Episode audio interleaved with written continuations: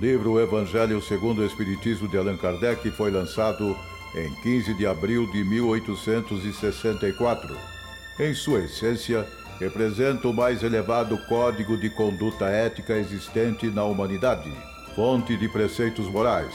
Seu conteúdo nos aponta o caminho da sabedoria e da paz, do progresso espiritual, norteando nossa vida e aspirações. A partir de agora, pela web Rádio Verdade e Luz, o programa O Evangelho e Você.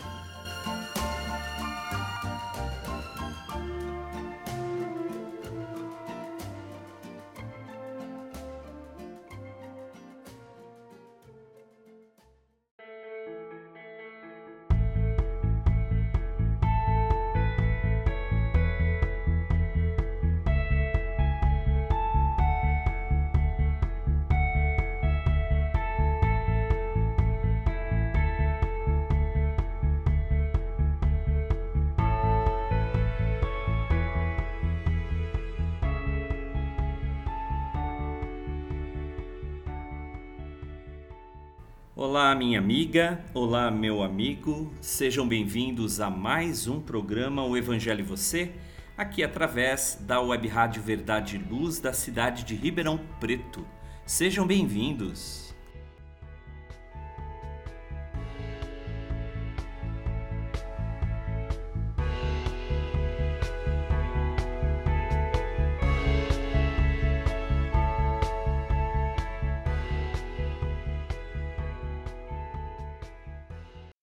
Olá, meus amigos, minhas amigas, estamos hoje no episódio de número 62, iniciando hoje mais um capítulo no estudo que fazemos aqui semanalmente no programa O Evangelho e Você, estudando o Evangelho segundo o Espiritismo e hoje iniciando o capítulo 25, que tem somente 11 itens, eh, que também não apresenta instruções dos espíritos, e esse, e esse capítulo é intitulado por Allan Kardec como Buscai e Achareis.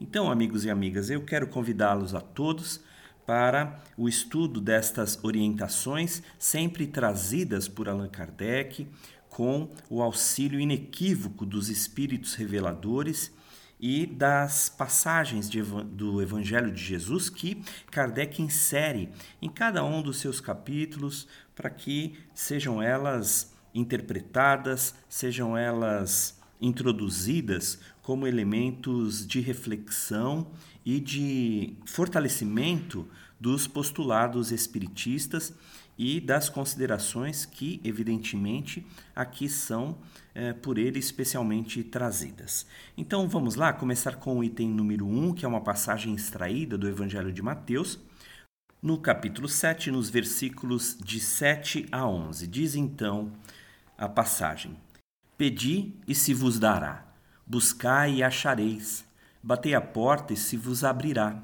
Porquanto quem pede recebe e quem procura acha, e a aquele que bata a porta abrir-se-á.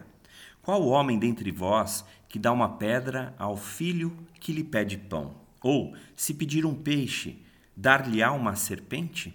Ora, se sendo maus como sois, sabeis dar boas coisas aos vossos filhos, não é lógico que, com mais forte razão, vosso Pai que está nos céus dê os bens verdadeiros aos que lhe o pedirem?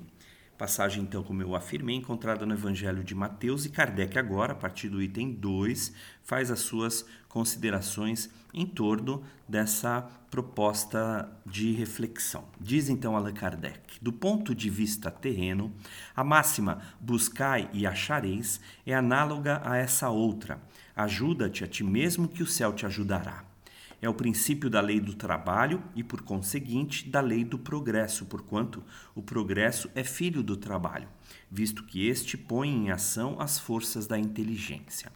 Na infância da humanidade, o homem só aplica a inteligência à acata do alimento, dos meios de se preservar das intempéries e de se defender dos seus inimigos.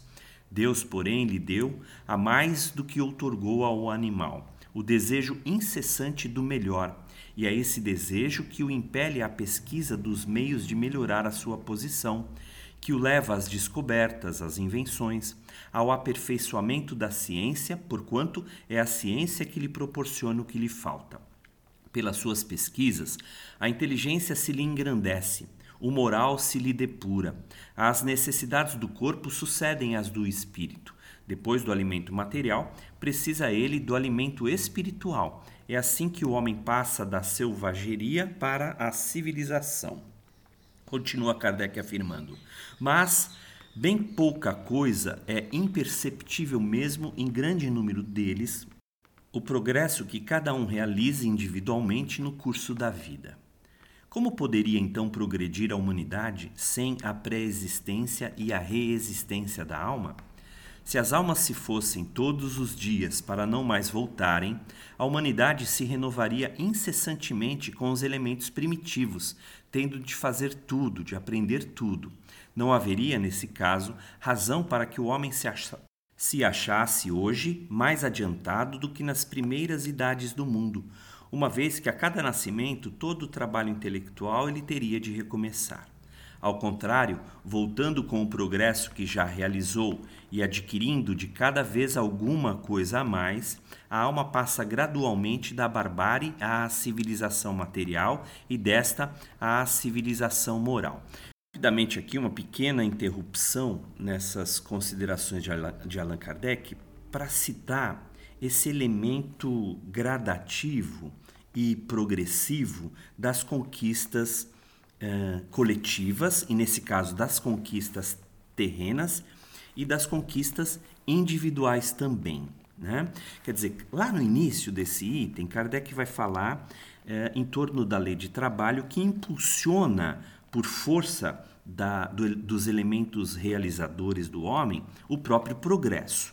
Bom, ele, ele então considera que o progresso é filho do trabalho. E o progresso, por sua própria natureza, ele é um elemento é, gradativamente construído através das gerações. Essas mesmas gerações elas acabam por acumular o conhecimento que até então igualmente é construído. Todavia, este conhecimento construído, ele também se associa a novos elementos trazidos por, pelos espíritos que, que reencarnam e que, assomados a essas forças, acabam por eh, viabilizar um, um, permanente aperfeiçoamento. Esse permanente aperfeiçoamento se dá, a princípio, é verdade, é, sob o ponto de vista material, mas, sob o ponto de vista moral e espiritual, ele também ocorre. Né? As civilizações, vamos dizer, as civilizações de hoje, elas, elas são relativamente é, mais, mais aperfeiçoadas do que aquelas de ontem. Então, esse caráter é, é, de construção progressiva, ele vai existir exatamente em função dessa ideia também por Kardec trazida aqui da pré-existência da alma. A, a, a, a, alma, portanto, e ele indaga isso também nesse item, porque se de alguma forma, depois da morte, essas almas simplesmente desaparecessem ou não mais retornassem à Terra, uh, e, e, e, fosse assim reiniciado um novo ciclo de, de existências, como, portanto, esse conhecimento humano ele seria renovado, portanto, né? Uh, porque depreende-se disso naturalmente aquela ideia de que a alma ela é criada é, no momento do nascimento, né? ou ainda no momento da concepção. Ora, se a alma é criada do zero no momento da concepção, onde, onde se encontram os elementos inatos que invariavelmente se verificam nas pessoas, né? Sobretudo os seus talentos, as suas disposições, as suas inclinações, a sua própria inteligência. Vejamos então que, que há elementos muito explícitos quando analisamos isso de uma construção é, progressiva individual do ser, portanto do espírito, e porque acumula conhecimentos, acumula aptidões, acumula experiências, é, e aqui eu me refiro às positivas e também, inegavelmente, às próprias experiências menos felizes, assim por dizer, não é? Que, que isso, isso também é, contribui decisivamente e definitivamente também para o desenvolvimento coletivo, portanto. Né? É assim que Kardec finaliza esse item, dizendo que a alma passa gradualmente da barbárie para a civilização material e para a civilização moral. Então vejamos que, que a própria experiência do espírito na Terra ela, ela é construída incessantemente. Daí que Kardec faz essas considerações muito correta e adequadamente, tá certo? Vamos então aqui ao item número 3, dando continuidade às considerações do codificador. Se Deus houvesse isentado do trabalho do corpo o homem, seus membros se teriam atrofiado. Se o houvesse isentado do trabalho da inteligência, seu espírito teria permanecido na infância, no estado de instinto animal. Por isso é que lhe fez do trabalho uma necessidade e lhe disse: procura e acharás, trabalha e produzirás. Dessa maneira, serás filho das tuas obras, terás delas o mérito e serás recompensado de acordo com o que hajas feito.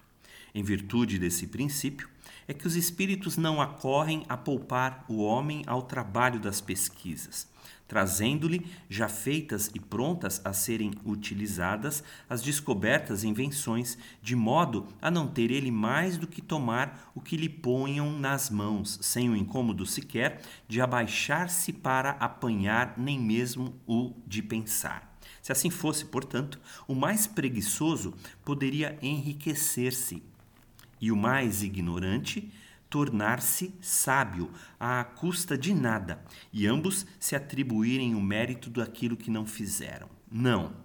Os espíritos não vêm isentar o homem da lei de trabalho.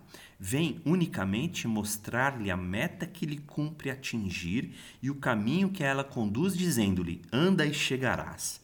Toparás com pedras, olha e afasta-as tu mesmo.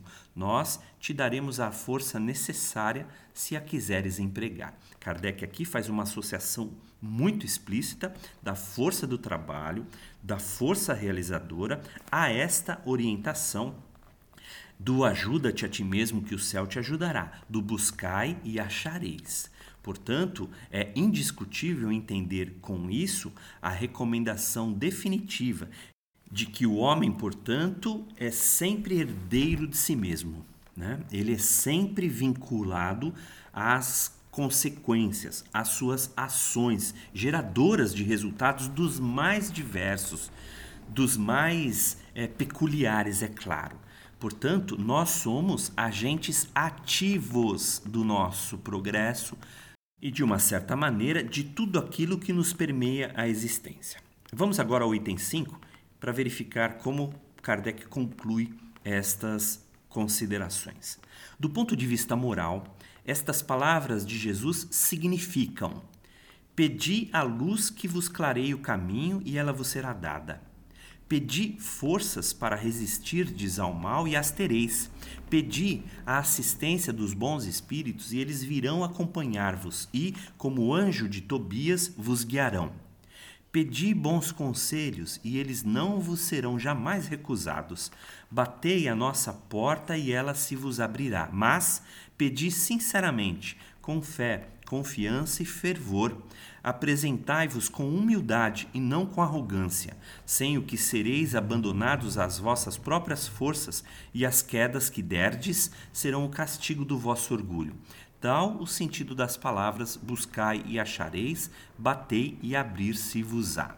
É assim, portanto, que Kardec, os espíritos e Deus nos coloca como pontos centrais para o desenvolvimento de nós mesmos e para o universo de realizações que nós naturalmente somos compreensivelmente impelidos a realizar, porque caso contrário, acabamos por nos tornar assim elementos passivos e estagnados ante a força do progresso, ante a força do avanço, do crescimento. E se não é numa encarnação, será na outra, mas será em algum momento.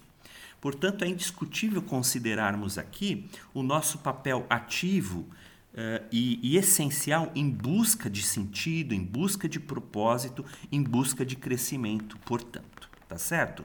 Bom, nós vamos agora a outra passagem evangélica no item 6. Kardec aqui já a intitula Observai os pássaros do céu, trazendo essa passagem encontrada em Mateus, no capítulo 6, nos versículos de 19 a 21 e de 25 a 34. Diz então as anotações de Mateus: Não acumuleis tesouros na terra, onde a ferrugem e os vermes os comem e onde os ladrões os desenterram e roubam.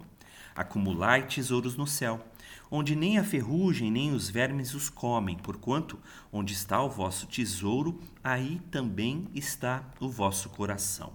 Eis porque vos digo: não vos inquieteis por saber onde achareis o que comer para sustento da vossa vida, nem de onde tirareis vestes para cobrir o vosso corpo.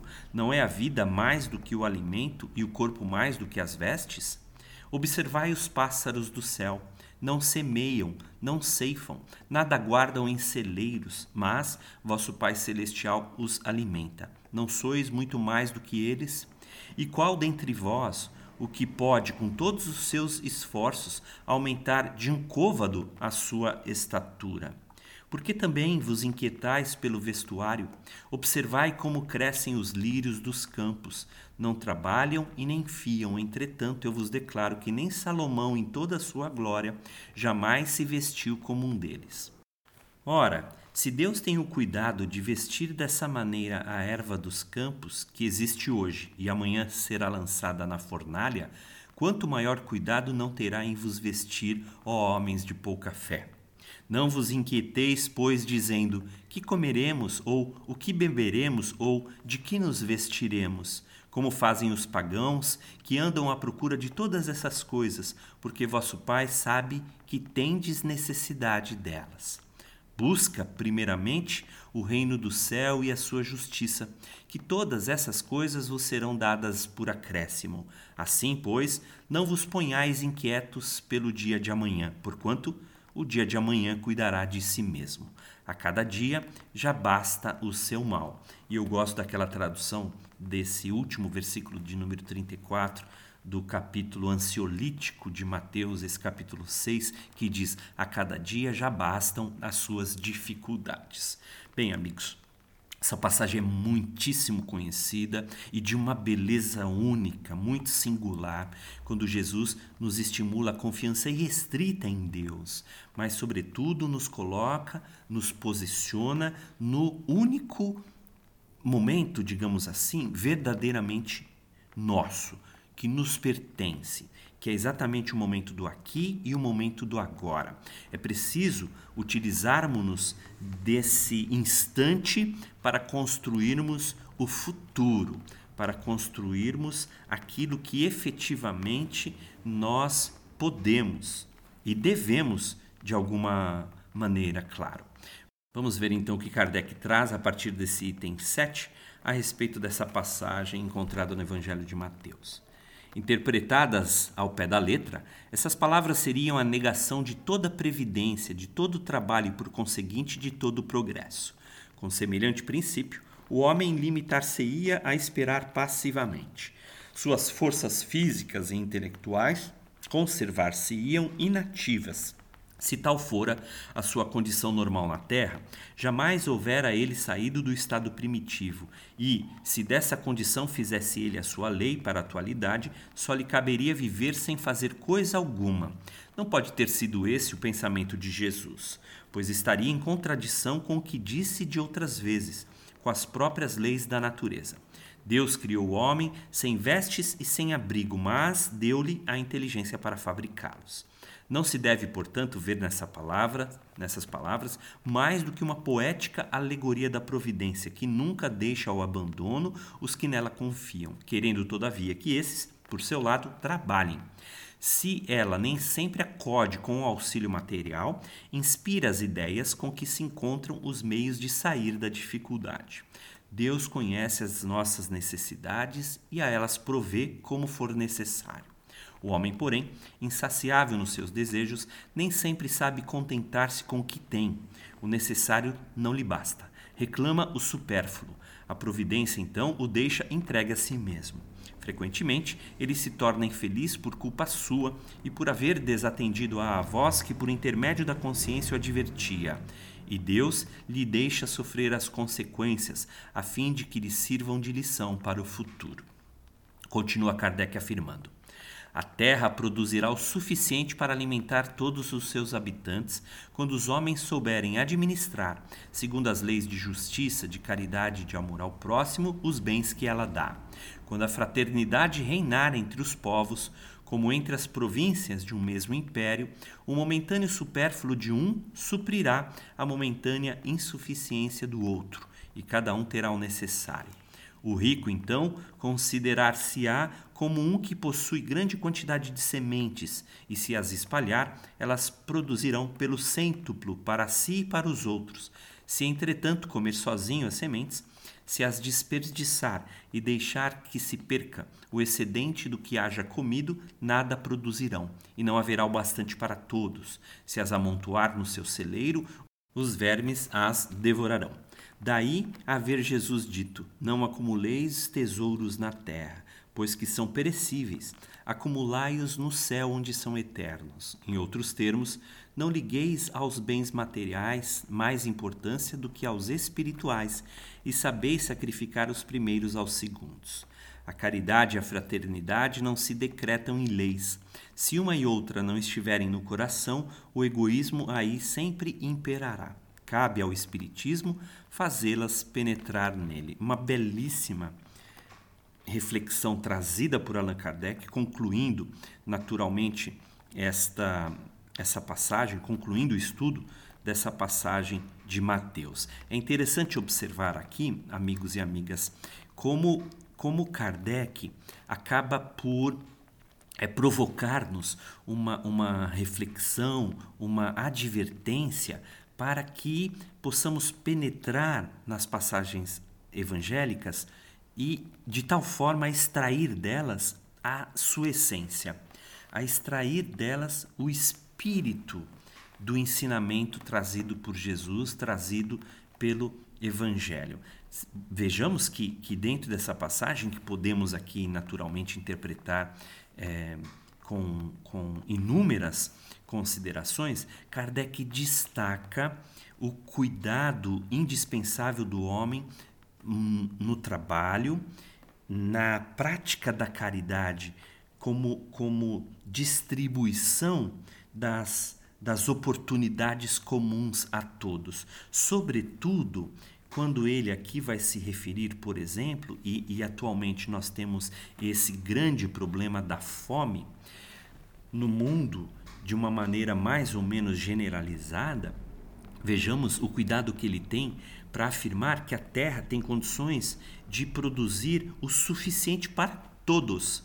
Não é para os mais ricos ou aqueles da classe intermediária, mas para todos, quando efetivamente os homens souberem administrar esses bens segundo as leis de justiça, caridade e amor ao próximo. Né? Então, essa preocupação ela deve ser generalizada e ela não é imposta. Quer dizer, Kardec conclui aqui dizendo que a caridade e a fraternidade não se decretam por intermédio das leis, mas pelos impulsos do coração que se realizam, aliás, que se materializam através das realizações do homem no campo dos sentimentos, da lucidez fraternal e solidária que ele acaba por desenvolver, portanto. E, e, ele, e ele conclui finalmente, afirmando com segurança, que o Espiritismo contribui decisivamente para isso. Né? É, bem, amigos e amigas, nós vamos aos próximos itens após os nossos apoiadores publicitários. Daqui a pouco, então, retornamos, iniciando o estudo do item número 9, do item número 10, que são passagens evangélicas também. Não vos afadigueis pela posse do ouro. Mais uma vez, agradeço a participação de todos vocês aqui no nosso episódio 62 do programa O Evangelho e Você. Até daqui a pouquinho, então.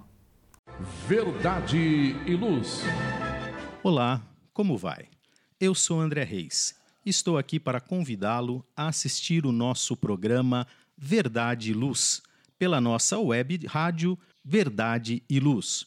O programa Verdade e Luz vai ao ar todos os dias, às 8 horas da manhã e às 21 horas, dois horários para você se programar e nos acompanhar pela web rádio Verdade e Luz contamos com a sua audiência. Verdade e Luz, programa da doutrina espírita, o cristianismo redivivo na sua pureza e simplicidade.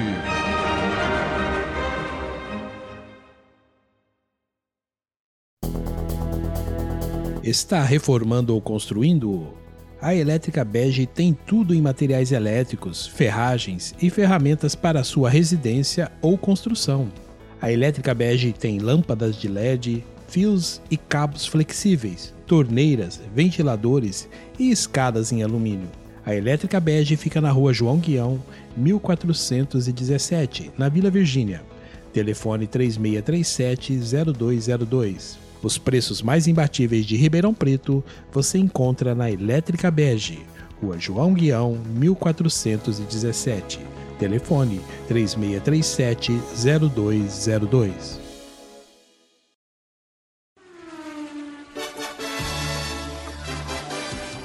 Jet Power Autopeças. Há 15 anos no ramo de peças automotivas e especializada em injeção eletrônica e ignição. Agora, para atender melhor seus clientes, completou seu pacote com peças de freio, suspensão e motor, carros nacionais e importados. Consulte nossos preços pelo site www.injetpower.com.br ou entre em contato com nossa loja física. Jet Power Autopeças, Rua Franco da Rocha, 634, Vila Virgínia. Fone WhatsApp 16 39190791.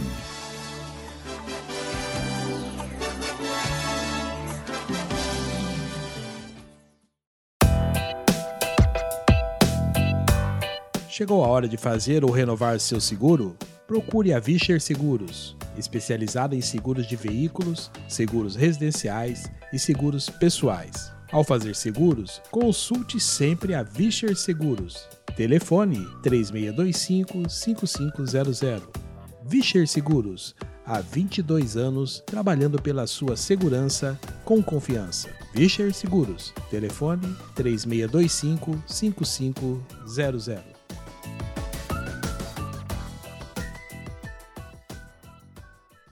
Já retornamos aqui, amigos e amigas. Não vos afadigueis pela posse do ouro, são os próximos itens estudados aqui no Evangelho segundo o Espiritismo, no capítulo 25, Buscai e achareis. O item número 9 e o item número 10 são passagens encontradas em Mateus, no capítulo 10, versículos de 9 a 15. Então, vejamos. Não vos afadigueis por possuir ouro ou prata ou qualquer outra moeda em vossos bolsos não prepareis saco para a viagem, nem dois fatos, nem calçados, nem cajados, porquanto aquele que trabalha merece ser sustentado. Ao entrardes em qualquer cidade ou aldeia, procurai saber quem é digno de vos hospedar, e ficai na sua casa até que partais de novo. Entrando na casa, saudai-a assim, que a paz seja nessa casa. Se a casa for digna disso, a vossa paz virá sobre ela e se não o for, a vossa paz voltará para vós. Quando alguém não vos queira receber, nem escutar, sacudi ao sairdes dessa casa ou cidade a poeira dos vossos pés. Digo-vos em verdade, no dia do juízo, Sodoma e Gomorra serão tratadas menos rigorosamente do que essa cidade.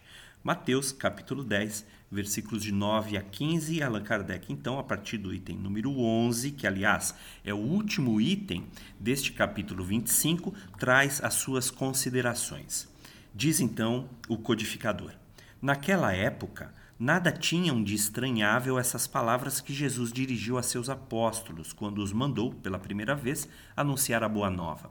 Estavam de acordo com os costumes patriarcais do Oriente, onde o viajor encontrava sempre acolhida na tenda. Mas então, os viajantes eram raros. Entre os povos modernos, o desenvolvimento da circulação houve de criar costumes novos. Os dos tempos antigos somente se conservam em países longínquos, onde ainda não penetrou o grande movimento. E se Jesus voltasse hoje, já não poderia dizer a seus apóstolos: Ponde-vos a caminho sem provisões.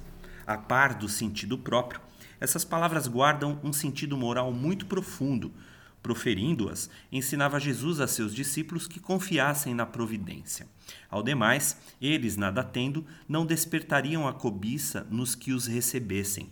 Era um meio de distinguirem dos egoístas os caridosos. Por isso foi que Jesus lhes disse: Procurai saber quem é digno de vos hospedar, ou quem é bastante humano para agasalhar o viajante, que não tem com que pagar Porquanto esses são dignos de escutar as vossas palavras, pela caridade deles é que os reconhecereis.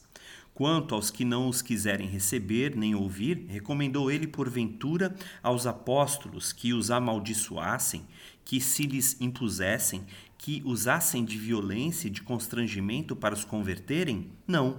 Mandou pura e simplesmente que se fossem embora à procura de pessoas de boa vontade.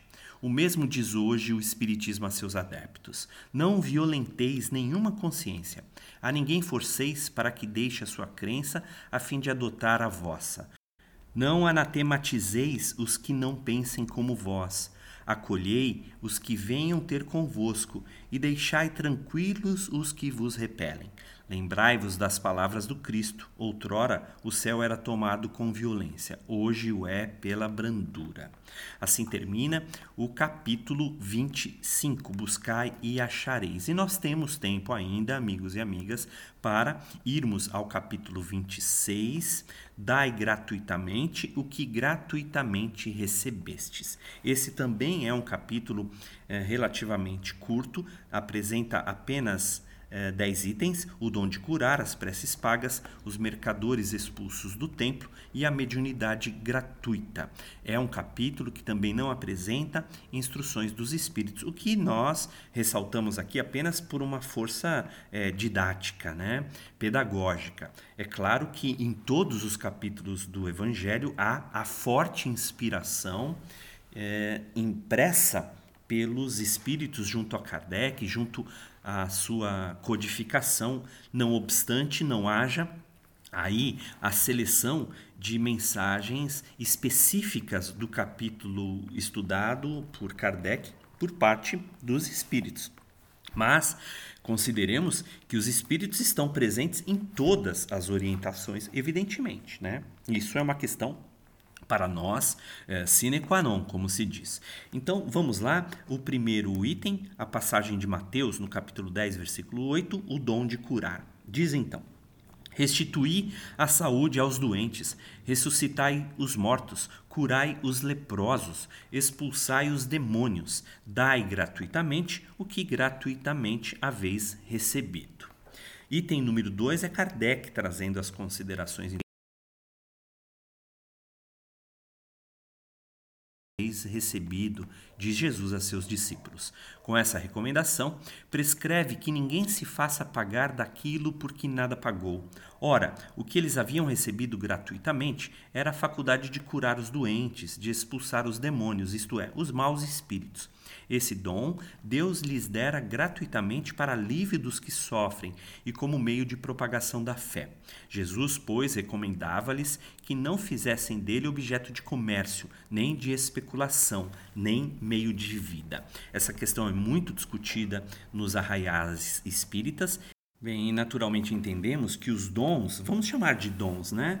São não obstante atributos da alma, conquistas do espírito, eles se expressam por providência divina, né?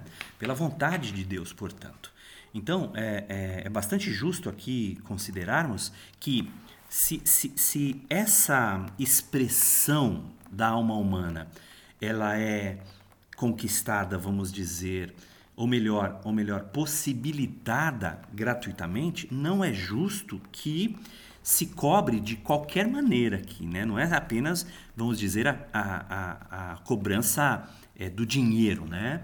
Mas que não se cobre de maneira alguma por esses talentos, por essas possibilidades. E é isso que Kardec naturalmente traz aqui. Vejamos, o próximo item número 3 é, são, é uma passagem encontrada em, em alguns evangelhos. Né? Kardec intitula como preces pagas. Então, são passagens encontradas em Lucas, no capítulo 20, em Marcos, no capítulo 12 e em Mateus, no capítulo 23. E a passagem é a seguinte: Disse em seguida a seus discípulos, diante de todo o povo que o escutava: Precatai-vos dos escribas que se exibem a passear com longas túnicas, que gostam de ser saudados nas praças públicas e de ocupar os primeiros assentos nas sinagogas e os primeiros lugares nos festins, que, a pretexto de extensas preces, devoram as casas das viúvas. Essas pessoas receberão condenação mais rigorosa. Termina aqui a passagem e Kardec, no item número 4, vai considerar. Disse também Jesus: Não façais que vos paguem as vossas preces. Não façais como os escribas, que a pretexto de longas preces devoram as casas das viúvas, isto é, abocanham fortunas. A prece é ato de caridade, é um arrobo do coração. Fazer pagar aquela que se dirige a Deus por outrem é transformar-se em intermediário assalariado. A prece, então, fica sendo uma fórmula cujo comprimento se proporciona à soma que custe. Ora, de duas, uma. Deus ou mede ou não mede as suas graças pelo número das palavras. Se estas forem necessárias em grande número, por que dizê-las poucas ou quase nenhuma por aquele que não pode pagar?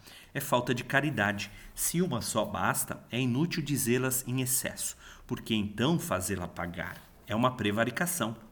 Deus não vende os benefícios que concede. Como, pois, um que não é sequer o distribuidor deles, que não pode garantir a sua obtenção, cobraria um pedido que talvez nenhum resultado produza? Não é possível que Deus subordine um ato de clemência, de bondade ou de justiça que da sua misericórdia se solicite a uma soma em dinheiro. Do contrário, se a soma não fosse paga ou fosse insuficiente, a justiça, a bondade e a clemência de Deus ficariam em suspenso. A razão, o bom senso e a lógica dizem ser impossível que Deus, a perfeição absoluta, delegue a criaturas imperfeitas o direito de estabelecer preço para sua justiça. A justiça de Deus é como o sol, ela existe para todos, para o pobre como para o rico. Pois que se considera imoral traficar com as, com as graças de um soberano da terra, poder-se-á ter por lícito o comércio com as do soberano do universo?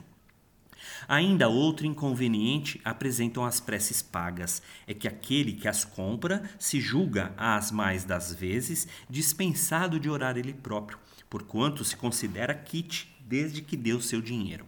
Sabe-se que os espíritos se sentem tocados pelo fervor de quem por eles se interessa. Qual pode ser o fervor daquele que comete a terceiro o encargo de por ele orar mediante o pagamento? Qual o fervor desse terceiro quando delega o seu mandato ao outro, este a outro e assim por diante?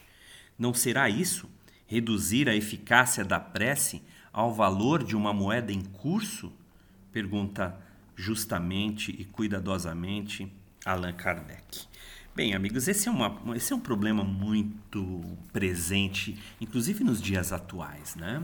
Um, vale ressaltar que muitas vezes nós vemos a aplicação da mediunidade como profissão. Né? Isso é muito comum, inclusive, nos Estados Unidos, onde há médiums profissionais. Né? Uh, é, é, verdade que nós precisamos considerar todo um contexto é, social, econômico e histórico diante dessas circunstâncias que aqui nós cogitamos. Lá nos Estados Unidos, a mediunidade, por exemplo, ela não está vinculada a essa ideia, a esse conceito, ao entendimento que nós temos aqui. Uh, lá, eles, eles têm a ideia da mediunidade como, como um dom psíquico desvinculado de qualquer religião e que pode ser, sim, é, utilizado profissionalmente. Aqui, naturalmente, no Brasil, aqui, evidentemente, nós acabamos por considerar a mediunidade como dom de Deus e por conta disso não é lícito que se cobre por ela, não obstante, nós sabemos e há histórias inúmeras, inclusive dentro do próprio movimento espírita brasileiro, de médiums que cobravam ou que cobram por sua, por sua, vamos dizer, capacidade e faculdade mediúnica. Nesse caso, nós entendemos que, não raro, os bons espíritos acabam se afastando dessa, dessa pessoa. Né? Agora, nós temos ainda hoje, por exemplo, e aqui não vai nenhuma crítica, mas um ponto reflexivo importante, que muitas vezes é, as próprias missas católicas elas são cobradas. Né? E é muito interessante isso. E, eu, eu destaco aqui uma, uma uma frase, né, uma orientação, melhor dizendo, que o Papa Francisco fez em 2018. Ele vai, ele vai dizer o, o seguinte: vejamos aqui. E se eu tenho alguma pessoa, parentes, amigos que estão necessitados ou que passaram deste mundo a outro, posso nomeá-los nesse momento interna e silenciosamente ou escrever para que se pronuncie seu nome. Padre, quanto tenho que pagar para que digam ali o nome deles? Nada, entenderam? Nada. A missa não se paga. A missa, continua o padre, o Santo Padre eh, Francisco falando, a missa é o sacrifício de Cristo para Cristo, que é gratuito. A redenção é gratuita. Se queres fazer uma oferta, faça, mas não se paga. É importante entender isso. Já em 2014, por exemplo, o Papa vai dizer: quantas vezes nós não entramos numa igreja, ontem, hoje, ainda agora, e temos visto ali, logo na entrada, a lista de preços para o batismo, para a bênção, para as intenções vai concluir aqui. E o povo ainda se escandaliza. Então vejamos, esse é um problema generalizado. Né? Acontece em todas as expressões religiosas. É... Há um mercantilismo religioso hoje muito explícito, muito explícito, muito evidenciado, que nós, e, e aqui eu me refiro nós espiritistas, né? devemos devemos cuidar, sobretudo, da nossa postura, da nossa posição. E aí podemos dizer, sim, mas o, o, Espiritismo de fato não faz nenhum tipo de cobrança, não exige, é verdade. Mas eu me pergunto se eventualmente nós, intimamente ali, às vezes não fazemos esse tipo de mercantilização, né? Ah, eu faço bem esperando ir para o nosso lar. Ah, eu faço a caridade desejando que encontre depois da minha morte uma vida tran espiritual tranquila, etc, etc. Então, nós devemos pensar nisso com cuidado, amigos e amigas, porque essencialmente é a mesma coisa. Né? É a mesma coisa.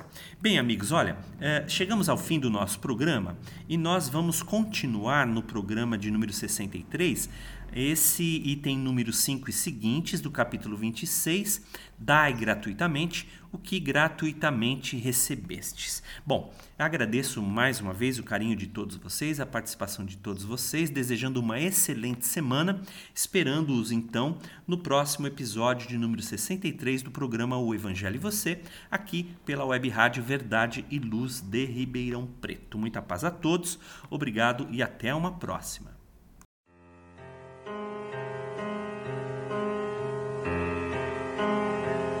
Você acompanhou pela web Rádio Verdade Luz mais um programa de estudos e divulgação da doutrina espírita. Fique ligado na nossa programação.